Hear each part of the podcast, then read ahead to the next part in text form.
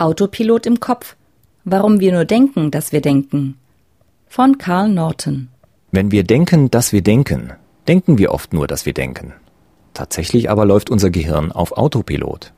Es spult Wissen, Erfahrungen und Faustregeln ab und manövriert uns so mit besorgniserregender Zuverlässigkeit in Denkfallen.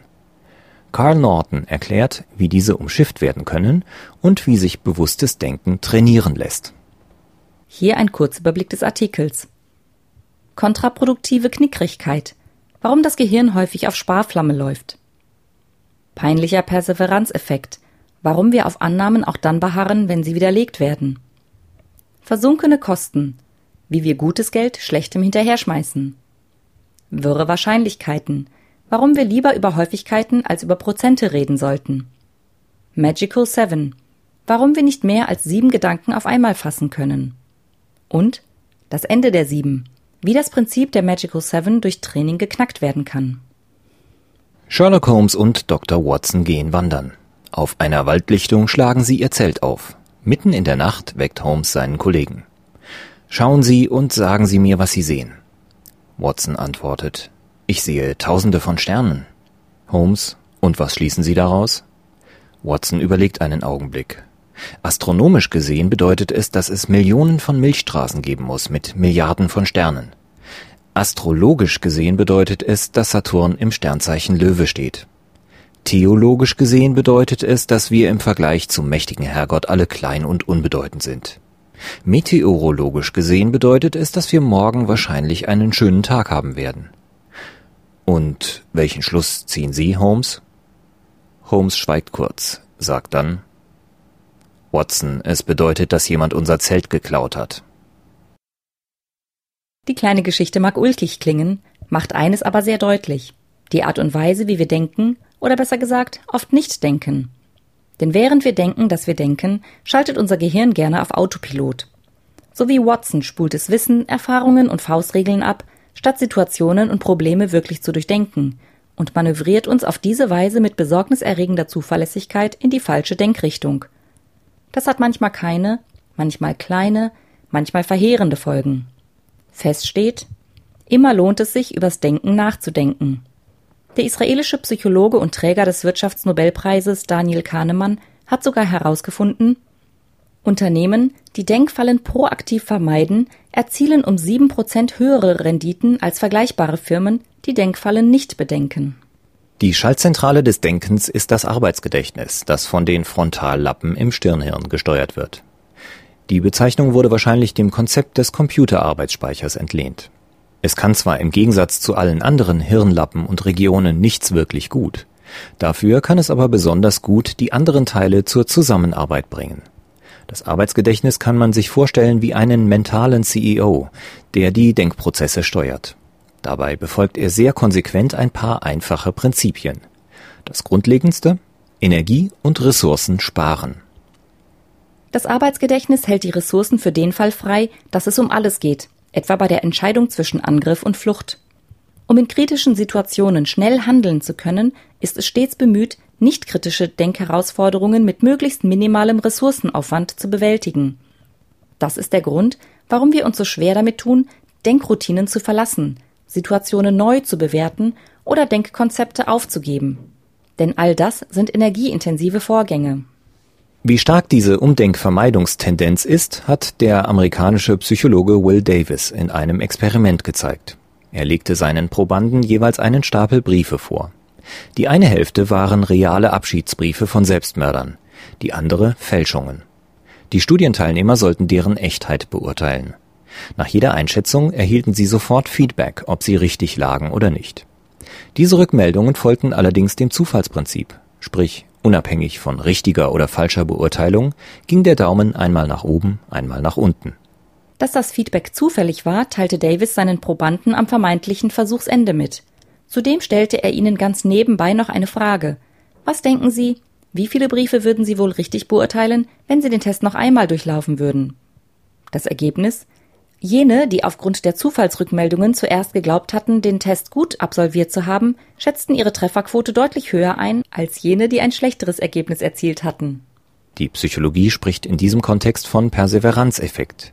Wir beharren auf Annahmen bezüglich der eigenen Person oder der Umwelt, auch nachdem die realen Grundlagen dieser Annahmen außer Kraft gesetzt wurden. Und zwar nur deshalb, weil es weit weniger Energie kostet, Informationen, die nicht ins Konzept passen, abprallen zu lassen, als das Konzept zu ändern. Manchmal macht die Ressourcenfixierung des Gehirns paradoxerweise geradezu verschwenderisch. Und zwar dann, wenn sich die Denkfalle der versunkenen Kosten auftut. Ein Beispiel. Eine Unternehmensberatung plante ihren jährlichen Kongress. Im Vorjahr hatten sie einen Moderator gebucht, der die mehreren hundert Besucher durch das Programm der Veranstaltung führte. Seine Performance hatte den Veranstaltern gut gefallen, deswegen hatten sie ihn frühzeitig für den Folgekongress engagiert. Nun zeichnete sich aber ab, dass diesmal deutlich weniger Besucher kommen würden. Vor diesem Hintergrund wurde die Moderation in Frage gestellt. Man kam zum Schluss, dass ein Moderator auf einer Veranstaltung mit kleiner Runde eher fehl am Platz wirke. Zudem könne man durch einen Verzicht auf ihn Kosten sparen. Der Beschluss, die Moderation zu canceln, stand. Solange, bis die Consulter erfuhren, dass 75 Prozent des vereinbarten Honorars als Stornogebühr fällig werden würden. Stimmen kamen auf, die sagten, wir können doch nicht einen so hohen Betrag zum Fenster hinauswerfen. Schließlich entschloss man sich doch für die Moderation. Statt die 25 Prozent des Honorars zu sparen, zahlten die Veranstalter es voll, und zwar für eine Leistung, die sie eigentlich gar nicht mehr wollten. Sie schmissen sozusagen gutes Geld schlechtem hinterher. Sie versenkten es. Ein deutlicher Hinweis, dass man in der Falle der versunkenen Kosten steckt oder drauf und dran ist hineinzutappen, liefern bestimmte Sprachmuster. Hellhörig werden sollte man bei Satzanfängen wie Jetzt haben wir schon so viel investiert, Zeit und Mühe hineingesteckt, Aufwand betrieben. Wenn so argumentiert wird, geht es nahezu immer darum, Zeit um der investierten Zeit willen oder Geld um des investierten Geldes willen zu investieren. Dann sind Ziel und Mittel durcheinander geraten. Besonders häufig denken wir verquer, wenn Zahlen im Spiel sind. Denn für dieses ist unser Gehirn nicht gemacht. Zahlen sind eine kulturelle Errungenschaft und damit vergleichsweise jung. Unser Arbeitsgedächtnis aber ist ein alter Knochen, der sich seit mehr als 30.000 Jahren so gut wie nicht weiterentwickelt hat. Es wurden keine Systemupdates durchgeführt und es gab auch keine Beta-Version. Die höheren Weihen der Zahlen, die Wahrscheinlichkeiten, bilden so naturgemäß mit die höchsten Hürden fürs Denken. Einfacher ausgedrückt, das Arbeitsgedächtnis kann mit ihnen wenig bis gar nichts anfangen. Wem sagt schon eine 37-prozentige Regenwahrscheinlichkeit für diesen Donnerstag etwas? Wahrscheinlich kaum jemanden. Kann man sich vorstellen, dass es Heiligabend mit 15-prozentiger Wahrscheinlichkeit regnet? Eher nicht. Wahrscheinlichkeiten führen uns mit hoher Wahrscheinlichkeit auf mentale Abwege oder in geistige Sackgassen. Wer sich zum Beispiel an das Monty-Hall-Dilemma heranwagt, kommt mit 98-prozentiger Wahrscheinlichkeit zum falschen Ergebnis. Das eigentlich einfache Wahrscheinlichkeitsproblem hat seinen Namen vom amerikanischen Moderator Monty Hall, der die Spielshow Let's Make a Deal moderierte.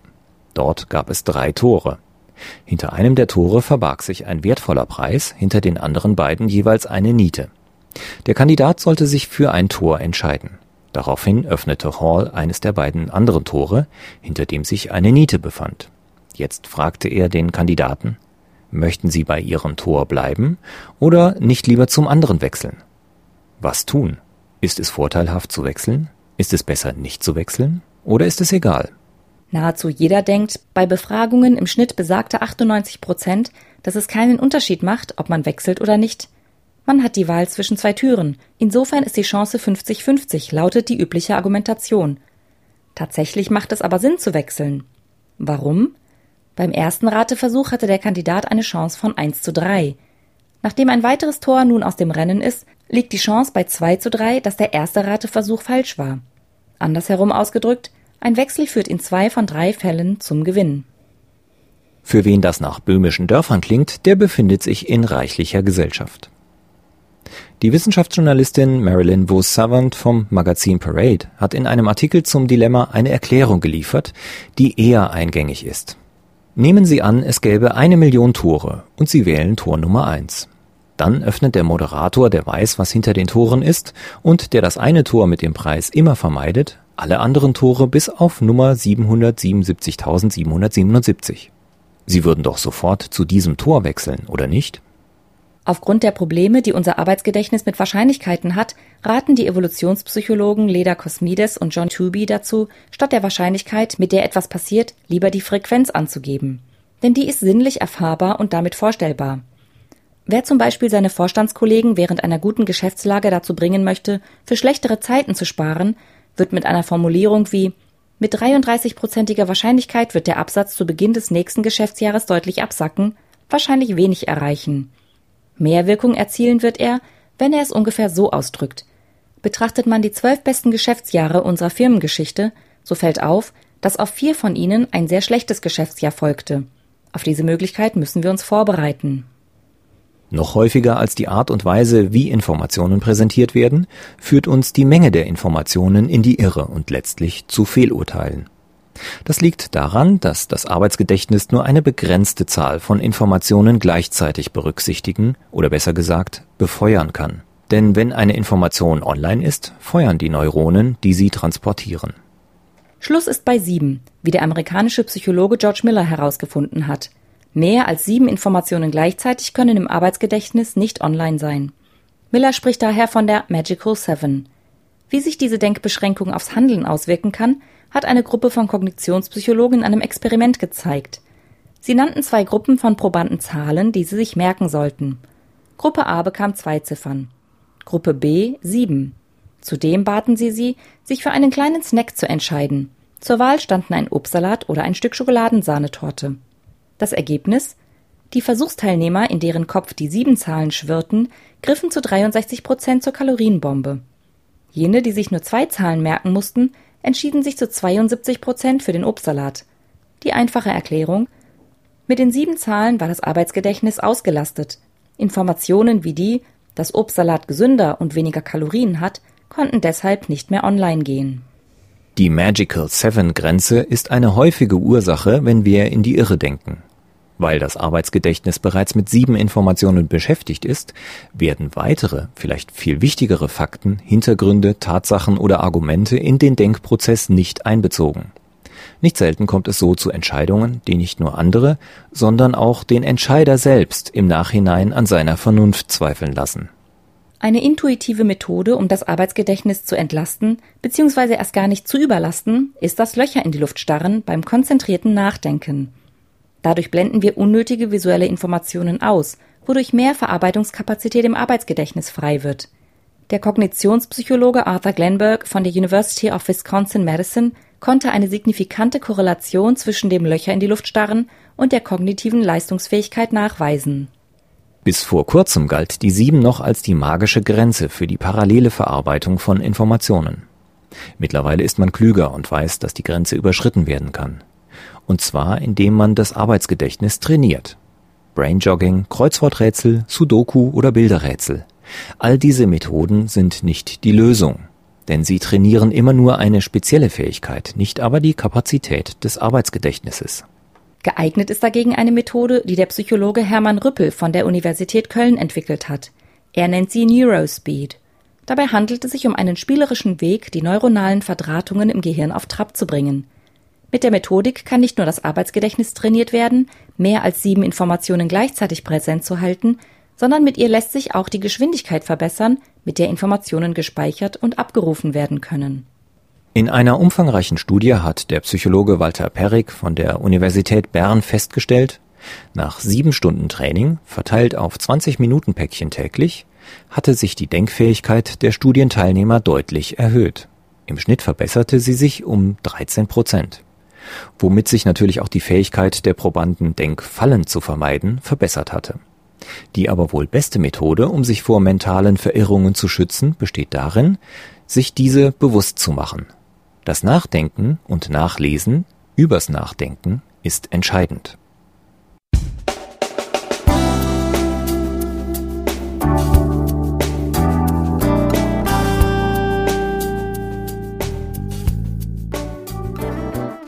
Sie hörten den Artikel Autopilot im Kopf.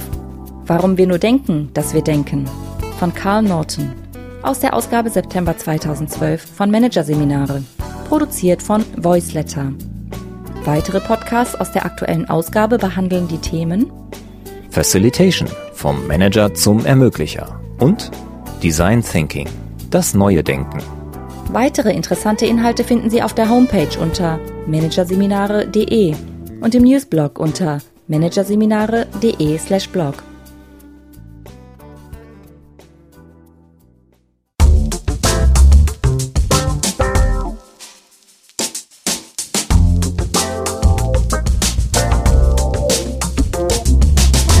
Das war der Podcast von Managerseminare, das Weiterbildungsmagazin. Ausgabe September 2012. Dieser Podcast wird Ihnen präsentiert von www.konkurrenzberater.de. Konkurrenzanalyse als Navigationssystem für den Wettbewerb. Übrigens, immer mehr mittelständische Unternehmen investieren in eine professionelle und systematische Wettbewerbsbeobachtung und sind dadurch schneller am Markt, machen mehr Umsatz, kommunizieren klarer. Mehr Informationen, Beratungs- und Trainingsangebote zum Thema Konkurrenzanalyse finden Sie unter www.konkurrenzberater.de.